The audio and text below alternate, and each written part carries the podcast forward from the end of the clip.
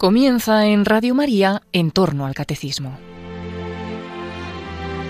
Como complemento a las explicaciones sobre la liturgia que el padre Luis Fernando de Prada está realizando dentro de su programa sobre el catecismo de la Iglesia Católica, les estamos ofreciendo en varios sábados la reposición de algunos programas de A las Fuentes de la Fe en Tierra Santa, que dirige en Radio María el padre Francesco Voltacho y que esta temporada pueden escuchar este programa los domingos a las 9 de la noche, las 8 en Canarias. Y en concreto ofrecemos los programas que nos ayudan a entender la oración y las fiestas judías y su plenitud en la liturgia católica.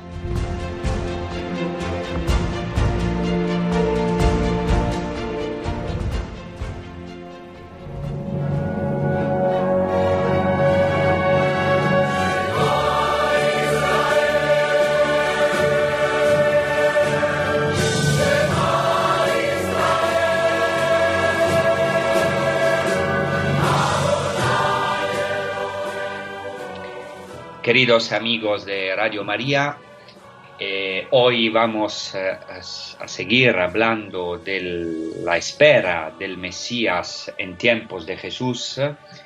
Y en tiempos de Jesús la esperanza mesiánica estaba muy viva en las diferentes corrientes del judaísmo porque habían eh, diferentes corrientes o movimientos en el judaísmo de los tiempos de Jesús.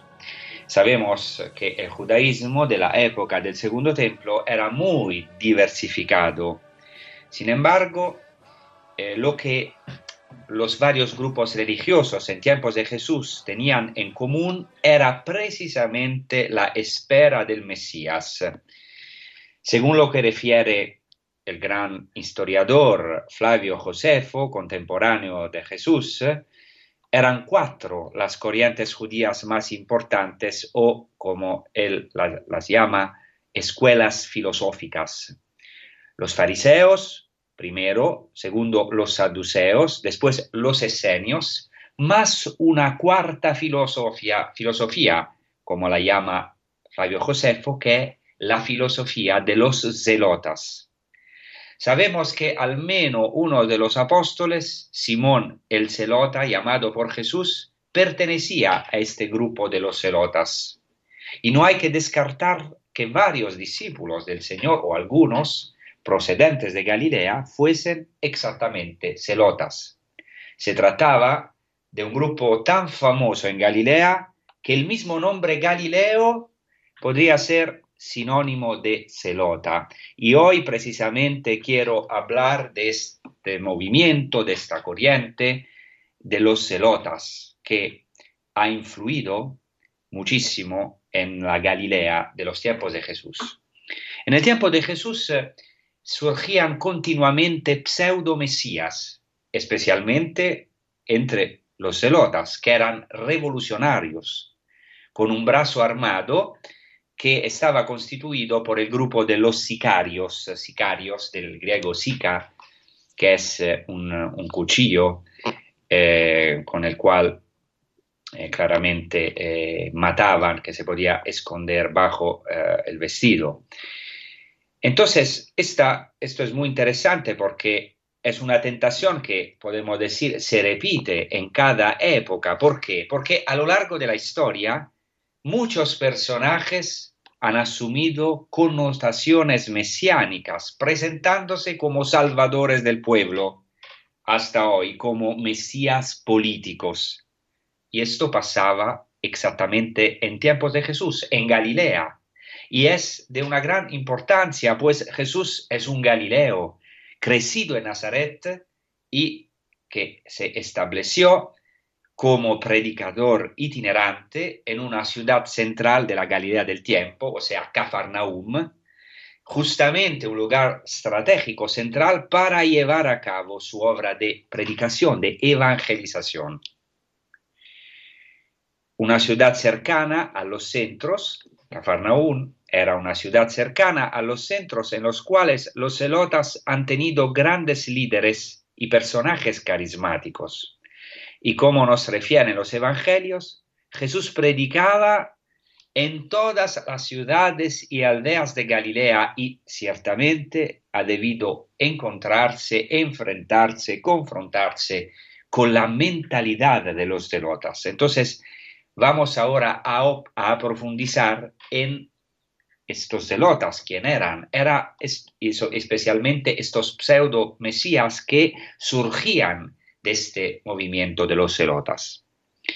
Estos personajes carismáticos que pretendían presentarse como Mesías y eran reconocidos algunas veces como Mesías y liberadores del pueblo, hacían discípulos y aspiraban a ser, eso es muy interesante, rey o reyes de los judíos. Los, hechos de los apóstoles, por ejemplo, nos citan dos, a dos personajes, a Teudas, que como dice los hechos de los apóstoles, hizo 400 discípulos. Y después, los hechos de los apóstoles mencionan también Judas el Galileo, que arrastró el pueblo en pos de sí, como se dice en los hechos de los apóstoles. De ambos, o sea, de Teudas y también de Judas el Galileo, se subraya en los hechos de los apóstoles el fracaso y la dispersión sufrida por sus discípulos después de su muerte, eh, como dice también Gamaliel en los Hechos de los Apóstoles. Y es muy interesante que sobre estos dos, Teudas y Judas el Galileo, nos habla también Flavio Josefo. En realidad, Flavio Josefo habla de siete celotas que se presentaron como Mesías mediante la rebelión y la lucha armada. Ahora vamos un poquito a coleccionar estos datos y después vamos a ver la importancia de esto como trasfondo del Nuevo Testamento y de la predicación verdaderamente revolucionaria de, de Jesucristo. Entonces, por los datos referidos por Flavio Josefo, que fue comandante en Galilea y que entonces conocía bien el ambiente de esa región de la Galilea, se deduce que en Séforis, que es una ciudad muy cercana a Nazaret, la corriente de los celotas era muy fuerte. Es muy interesante porque claramente eh, Jesucristo, o sea, eh, se, ha, eh, ha, ha crecido en Nazaret, ha vivido la mayoría de sus años en Nazaret. Y justamente cerca de Nazaret, en una ciudad importante, no como Nazaret, que era un pueblo pequeño, sino en una, ciudad tan importante como Séforis, un cierto Judas, Judas, hijo de Ezequías, fue jefe de bandoleros y reunió a una banda de desesperados, atacó el palacio real de Séforis, robó las armas que se encontraban en este palacio y empezó a sembrar el terror, nos dice Flavio Josefo, siendo celota con el fin de conquistar, como dice Josefo, honor real. Digno de mención es también que este Judas reunió en Galilea a un grupo de pobres. Como se puede ver, los pseudo mesías, justamente podemos decir como el demonio, tratan de imitar al verdadero Mesías, que es Jesús. Es por esto por lo que hasta hoy atraen a muchos en sus tramas. Entonces, esta insurrección judía de Judas sucedió en el tiempo de Herodes el Grande y a pocos kilómetros de Nazaret, como ya he dicho. Entonces esto quiere decir que seguramente esta insurrección habrá tenido una influencia muy grande sobre los habitantes de Nazaret y por tanto sobre Jesús y sobre la sagrada familia de Nazaret. Y precisamente a causa de las revueltas celotas, Séforis fue incendiada por el gobernador romano, Publio Quintilio Varo, Varo, cuando Jesús era niño. Entonces, puede ser, o casi seguramente, José y Jesús han trabajado en la reconstrucción de Séforis.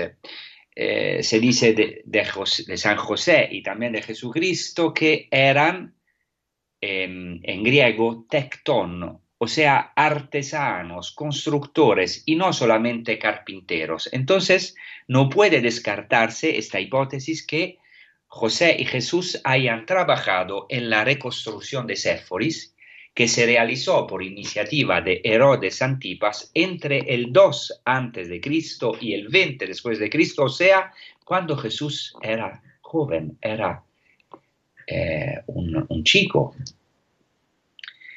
El historiador judío Flavio Josefo cuenta también que en Judea, después de la muerte de Herodes el Grande, es decir, algunos años después del nacimiento de Jesús, un pastor de nombre, de nombre aspiró a la realeza, se coronó rey a sí mismo y se puso a la cabeza de una banda armada y una gran multitud se unió a él y lo llamaba rey.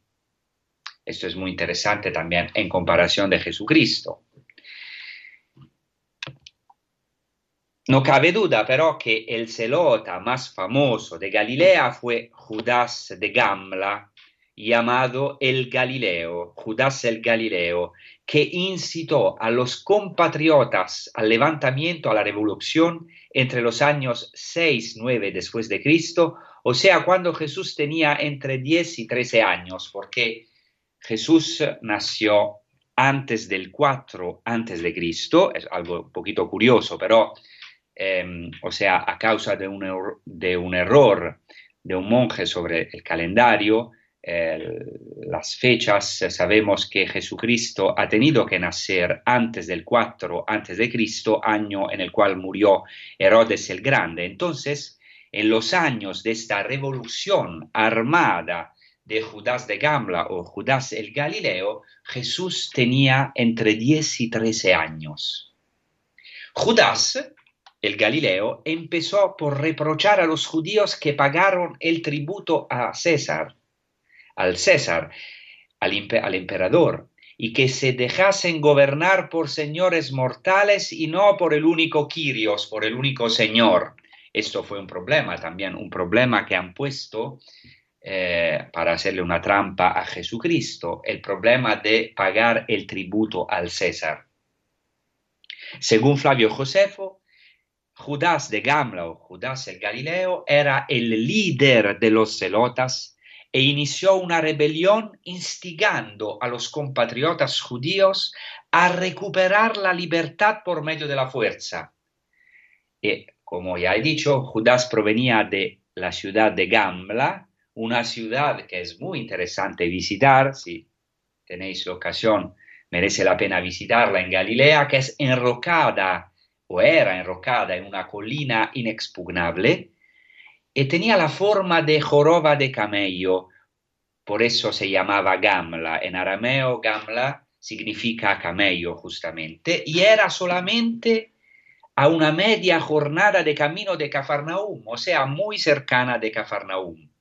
Y todavía hoy se puede visitar los restos de esta ciudad, que es un verdadero baluarte natural en el que los celotas se refugiaron durante la primera revuelta judía hasta que los romanos, en el 67 después de Cristo, guiados por el futuro emperador Vespasiano en persona, conquistaron la ciudad provocando el suicidio en masa de sus habitantes.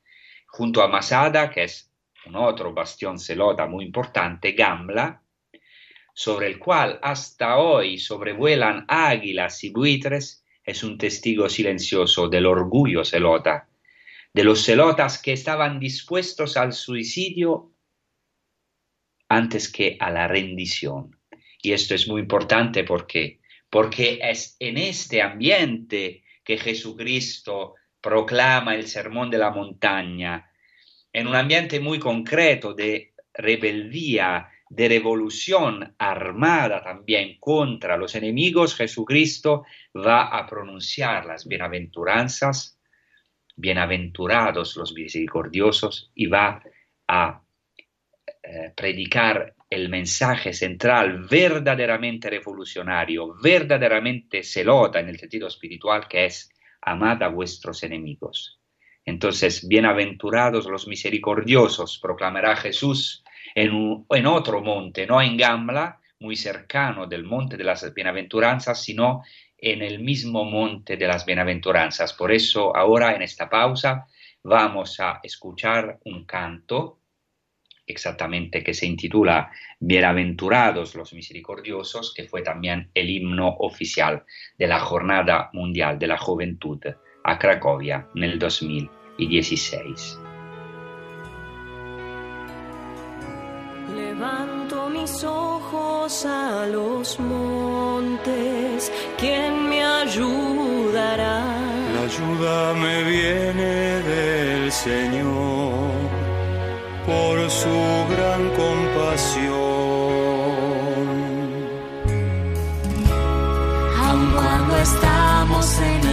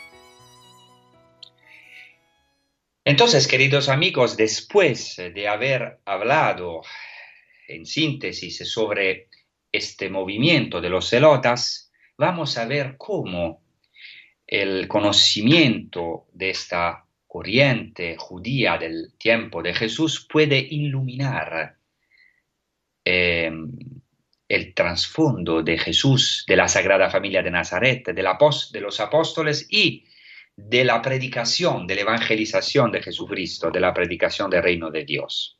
Sin duda, Jesús, San José, la Virgen María y después los apóstoles tuvieron que confrontarse con las ideas de los celotas, que fascinaban a muchísimos, especialmente en Galilea.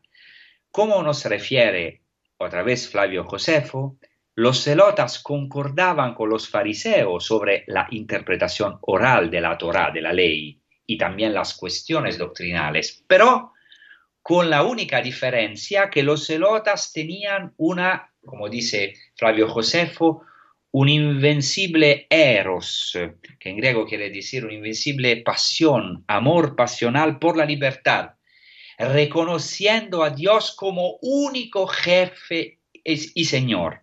¿Qué significa esto? Significa que los celotas rechazaban reconocer a la autoridad romana, al emperador romano como Kyrios, como Señor, y eh, eh, eh, rechazaban pagarle el tributo, ya que Dios era el único Kyrios en griego, el único Señor. Por tanto, los celotas esperaban un Mesías político que liberase a Israel y así del poder, o sea, que liberase a Israel del poder de los enemigos romanos. Esto es interesante, especialmente en el contexto actual de los conflictos que afligen hoy Tierra Santa y todo el mundo. O sea, los celotas esperaban un Mesías político que liberase a Israel de la ocupación enemiga y echase a los paganos.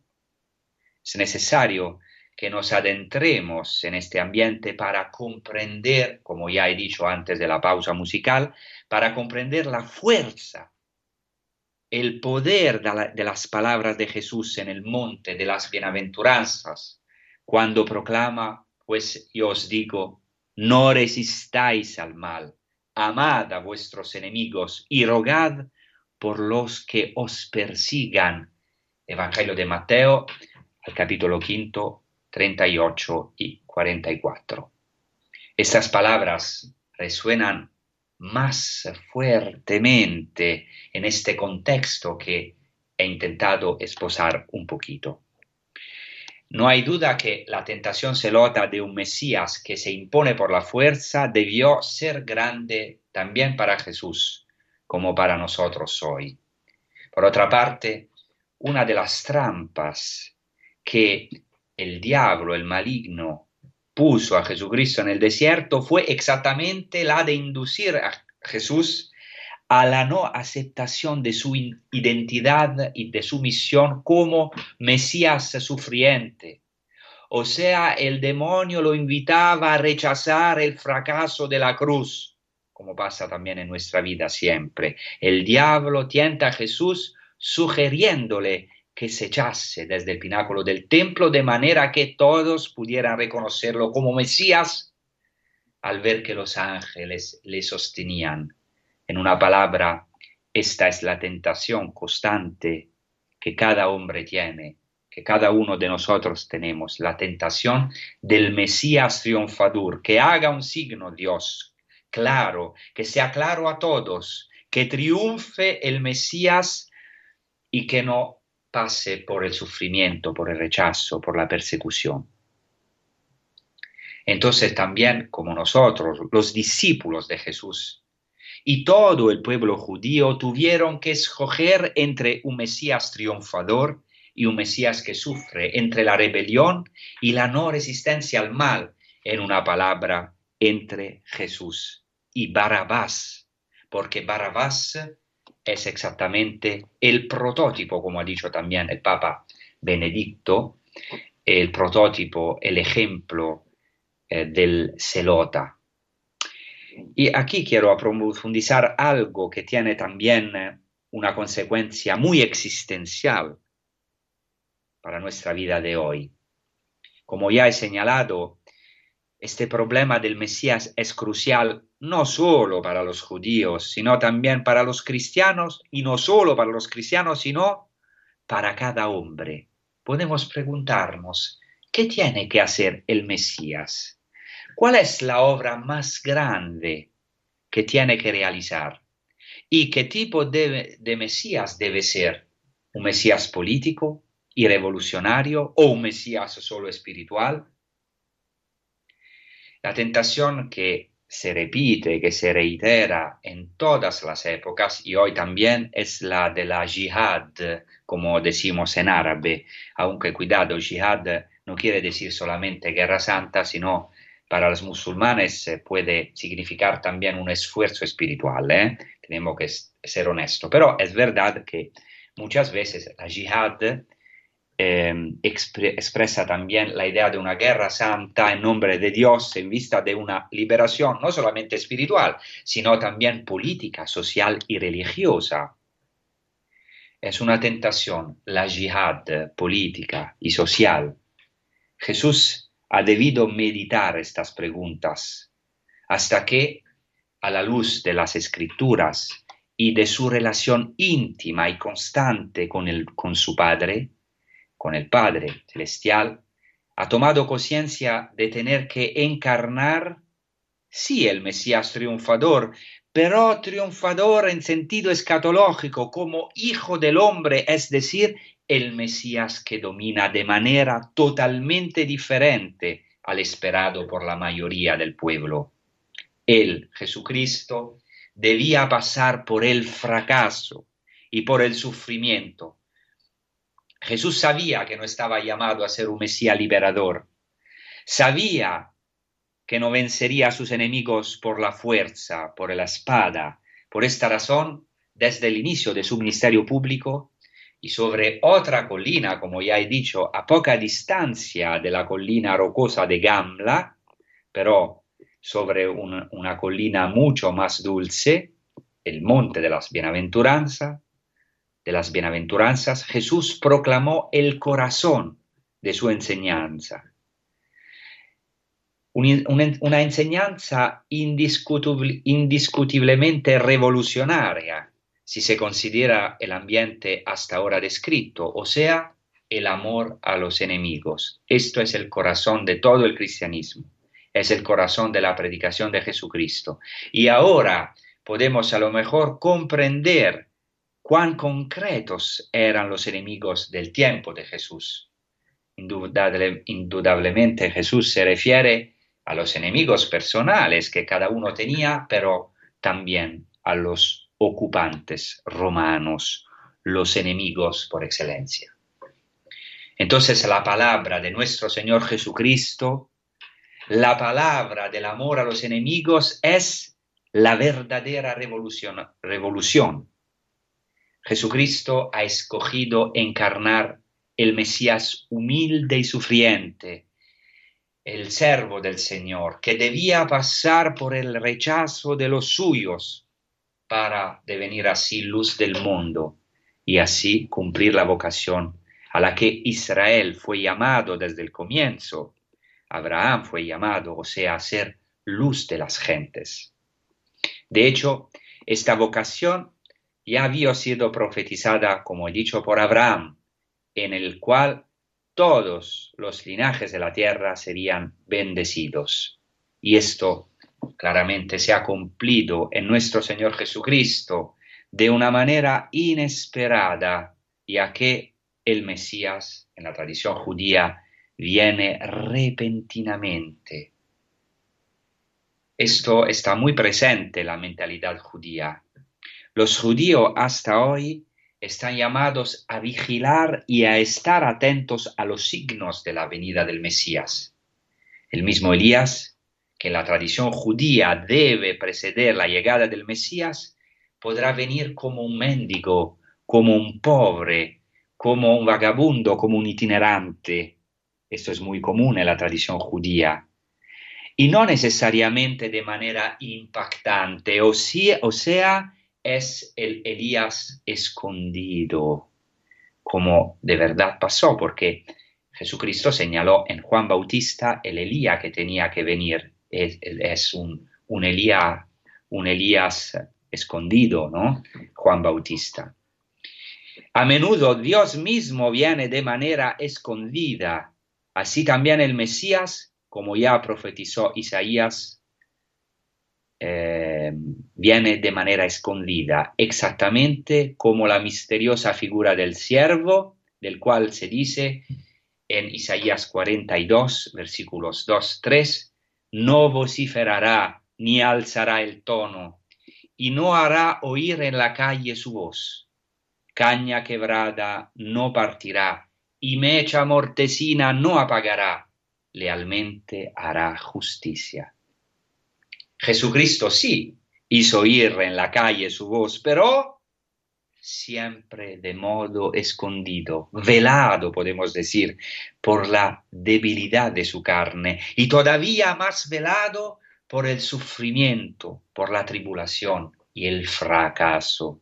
Así Jesucristo hizo justicia, fracasando, no la justicia que nosotros que queremos imponer o que nosotros exigimos, no la justicia del mundo, no la justicia justicialista, sino la justicia de la cruz, como dirá San Pablo.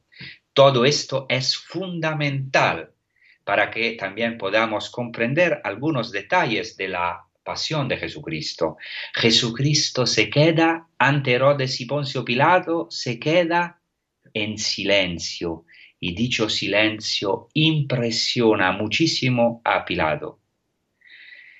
Esto es en, en, el fondo nuestro dilema cotidiano también.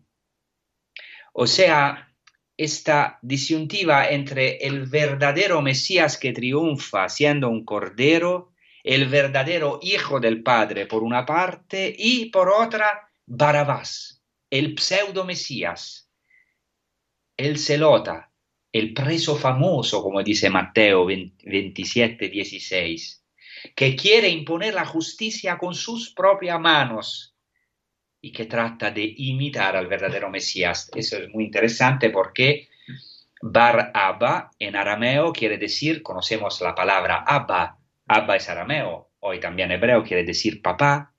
Bar quiere decir en arameo hijo, Ben en hebreo, Bar en arameo. Bar Abba entonces quiere decir literalmente hijo de papá. Y sabemos que también Jesús era el hijo del Padre por, por, por excelencia y llamaba a su Padre Abba.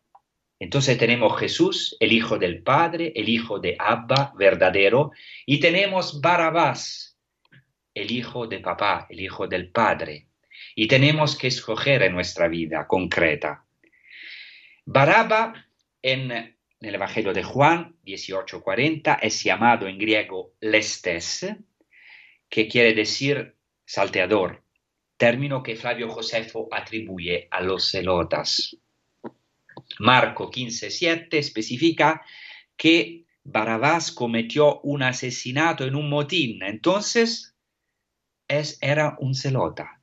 Y los dos ladrones crucificados con Jesús también son llamados lestai en griego, o sea, eh, salteadores, o eh, sabemos que esta palabra, lestai al plural, era también atribuida a los revolucionarios celotas, como diríamos hoy a los, a los terroristas.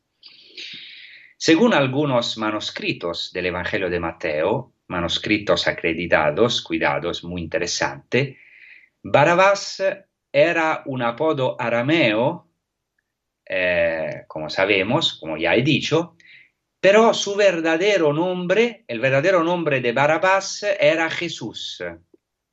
Y según estos manuscritos, Pilato pide a la multitud, ¿a quién queréis que os suelte? ¿A Jesús el Barabás o a Jesús el llamado Cristo? ¿Qué quiero decir con esto? Quiero decir que Barabás era realmente un pseudo Mesías, o sea, un falso icono de Jesús, como lo es el demonio. ¿eh? Barabás es presentado a la muchedumbre como el antimesías, una figura, podemos decir, del anticristo. Se muestra como benefactor del pueblo, como un mesías político. También a nosotros se nos presenta siempre esta elección. Tenemos que escoger. Es una tentación, cuidado, muy grande y, sutil. La elección entre un triunfo político, entre un Mesías que venga a eliminar las injusticias y que venga a dar respuesta a los problemas sociales, o Jesucristo, el Mesías, podemos decir, fracasado, escondido, secreto, sufriente. Ni siquiera Jesús estuvo exento de esta tentación, pues el demonio mostrándole en un instante todos los reinos de la tierra, lo tentó con estas palabras muy seductoras. Luca 4:6. Te daré todo el poder y la gloria de estos reinos, porque a mí me ha sido entregada y se la doy a quien quiero. Entonces Jesús podía elegir ser un rey triunfador, un Mesías triunfador, pero no lo hizo. Durante toda su vida, en sinagoga, en familia y personalmente, Jesús escrutó, escuchó, meditó la profecía del siervo del Señor en Isaías que dice, despreciable y desecho de hombres, varón de dolores y sabedor de dolencias. Claramente, mientras Jesús meditaba y cumplía estas palabras, tenía que afrontar el ambiente en el que vivía, tenía que anunciar proféticamente la verdad y tenía que rehuir la tentación de ser proclamado rey por sus compatriotas. A este propósito es muy interesante un detalle del Evangelio de Juan, después de la multiplicación de los panes y de los peces, se dice que la gente reconoce a Jesús como el profeta que iba a venir al mundo, es decir, como el Mesías, y vienen a tomarle por la fuerza para hacerle rey, pero nota el autor del cuarto evangelio, Jesús huyó de nuevo al monte él solo. O sea, la gente de Galilea, los galileos, quieren tomar por la fuerza a Jesús, se usa el verbo griego arpazein, que significa literalmente raptar, tomar por la fuerza, para hacerlo en griego basileus, o sea, rey, como exactamente habían hecho algunos celotas o personajes carismáticos contemporáneos de Jesús. Pero Jesucristo, como respuesta que hace, se retira en soledad, se retira, o sea, no acepta que le consideren un Mesías triunfador, venido simplemente a solucionar los problemas materiales del pueblo y a dar respuesta a sus necesidades de justicia social.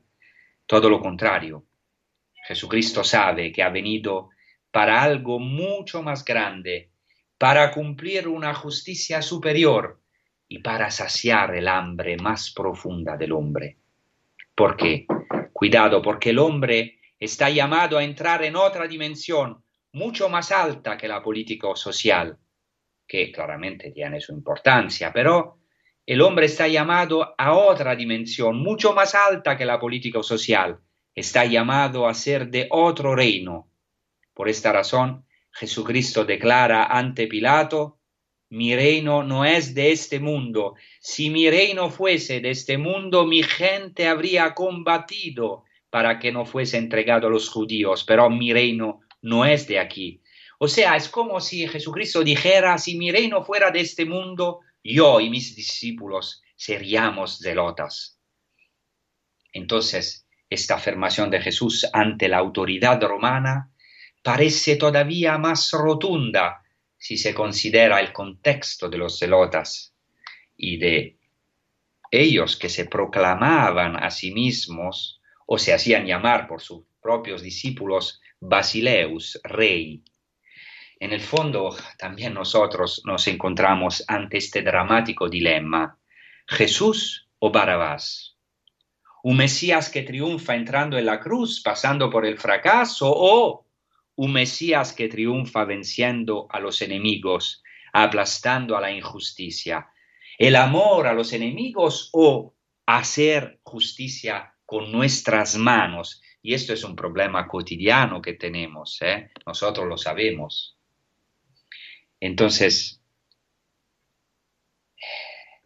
la alternativa entre Gamla y el monte de las bienaventuranzas, tan cercanos pero tan lejos, nos impone cada día. Eh, tenemos que elegir entre Jesús o Barabás, entre la verdad del universo, que es la donación total, el amor al enemigo, la no resistencia al mal, la naturaleza divina que nosotros no podemos cumplir con nuestras fuerzas o hacernos justicia con nuestras manos. Aplastar al enemigo, por lo menos intentar buscar nuestra justicia. Entonces ahora nos fijamos, fijamos nuestros ojos sobre Jesucristo en su pasión, totalmente entregado, que dice a Jerusalén, a las mujeres de Jerusalén, a las hijas de Jerusalén, no lloréis por mí, no lloréis por mí. Jesucristo a través del sufrimiento va a triunfar, Él lo sabe, por eso nos dice, no lloréis por mí, sino lloréis sobre vuestros hijos, sobre vuestros hijos si rechazan al verdadero Mesías, si buscan la justicia de sus propias manos. Entonces ahora vamos a escuchar de una sinfonía eh, de Kiko Argüello que se intitula Los sufrimientos de los inocentes, una parte que se, que se llama Hijas de Jerusalén.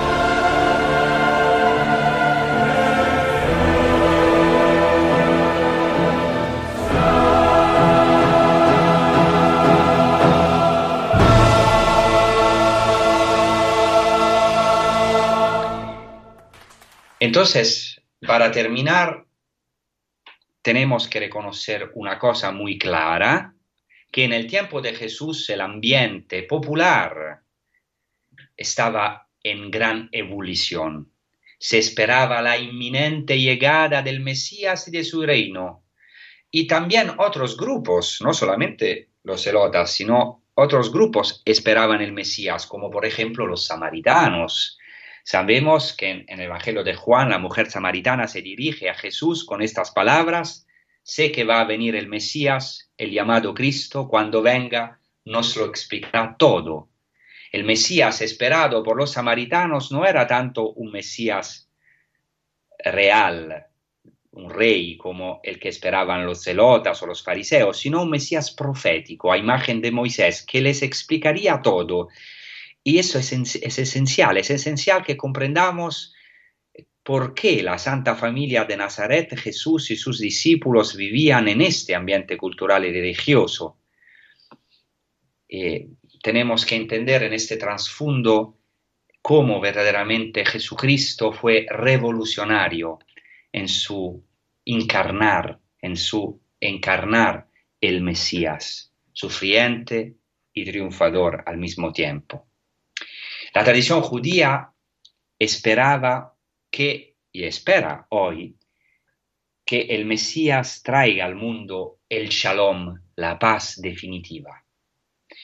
Y los discípulos llegaron a la convicción, los discípulos, los apóstoles, los discípulos de Jesucristo, llegaron a la convicción después de un largo camino con Jesús, y no sin contrariedades, que el Mesías tenía que triunfar a través del sufrimiento, a través de la espada sufrida y no desenvainada.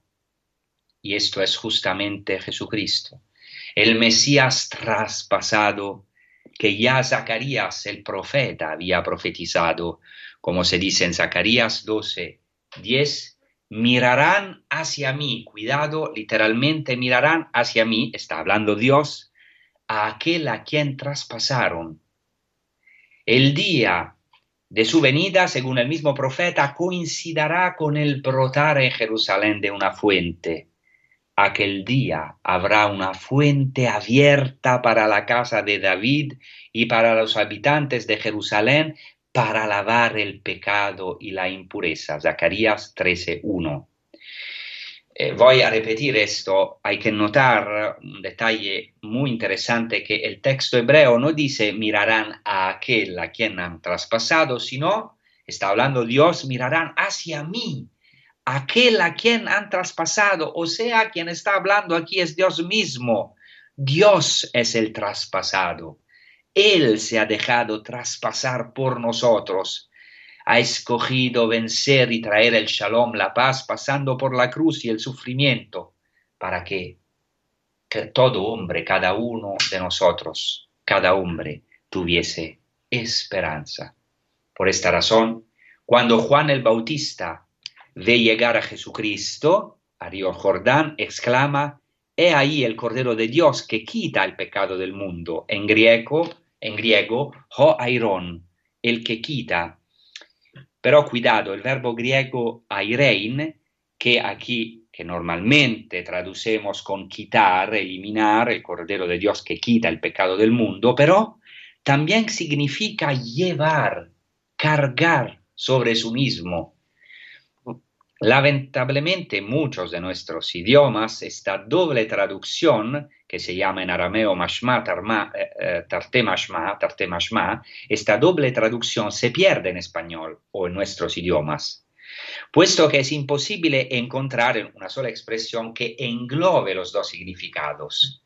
Pero esto es de enorme importancia. Jesús es el Cordero que no solamente que quita el pecado del mundo, sino que toma sobre sí los pecados del mundo. O sea, Dios no quita la injusticia en el mundo como nosotros pensamos en nuestra mentalidad justiciera o celota. ¿Por qué? Porque en qué modo Jesús, el Mesías, Hamashiach, quita las injusticias y el pecado, tomándolo sobre sí y en esto justamente consiste la locura de la cruz, de la cruz, que es la locura, podemos decir, de Dios, que es al mismo tiempo una buena noticia para todos nosotros. Jesús ha venido a traer el verdadero shalom, la verdadera paz. El shalom llega sí mediante la espada, pero no como pensaban los celotas. Se trata de la espada que traspasa el costado del Mesías. Por ello Jesús declara, no penséis que he venido a traer paz, sino espada. Aunque esta afirmación de Jesús pueda parecer una contradicción, en realidad no lo es.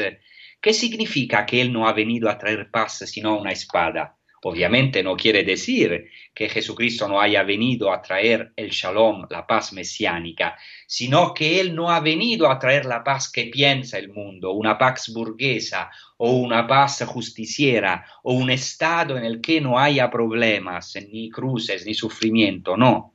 Jesucristo ha podido anunciar esta espada porque Él la ha tomado sobre sí para nosotros. Él ha sido traspasado y la Virgen María ha sido asociada a este misterio admirable e insondable que constituye nuestra salvación. Y a ti misma una espada te atravesará el alma, profetiza el viejo Simeón a la Virgen María en el templo. La paz que da Jesucristo corresponde verdaderamente al shalom mesiánico, a la paz mesiánica. Es una paz eterna, puesto que Jesucristo nos abre hoy las puertas del cielo. Verdaderamente Jesús es el Sar Shalom, profetizado por Isaías. Sar Shalom quiere decir ministro de la paz, príncipe de la paz verdadera. Muchas gracias y hasta luego. Rezamos los unos por los otros. Rezad por la paz de Jerusalén. Rezad por Tierra Santa y nosotros desde los lugares santos rezamos por todos vosotros. Gracias.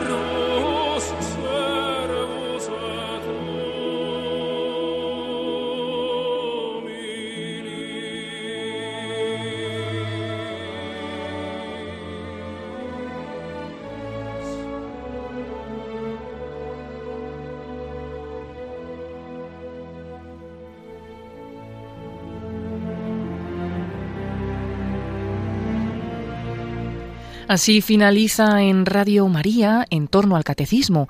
Y como complemento a las explicaciones que el padre Luis Fernando de Prada está realizando sobre la liturgia dentro de su programa sobre el catecismo de la Iglesia Católica, les estamos ofreciendo en varios sábados la reposición de algunos programas de A las Fuentes de la Fe en Tierra Santa, un programa que en Radio María dirige el padre Francesco Voltacho y que esta temporada se emite los domingos a las 9 de la noche, las 8 en Canarias, y que nos a entender la oración y las fiestas judías y su plenitud en la liturgia católica.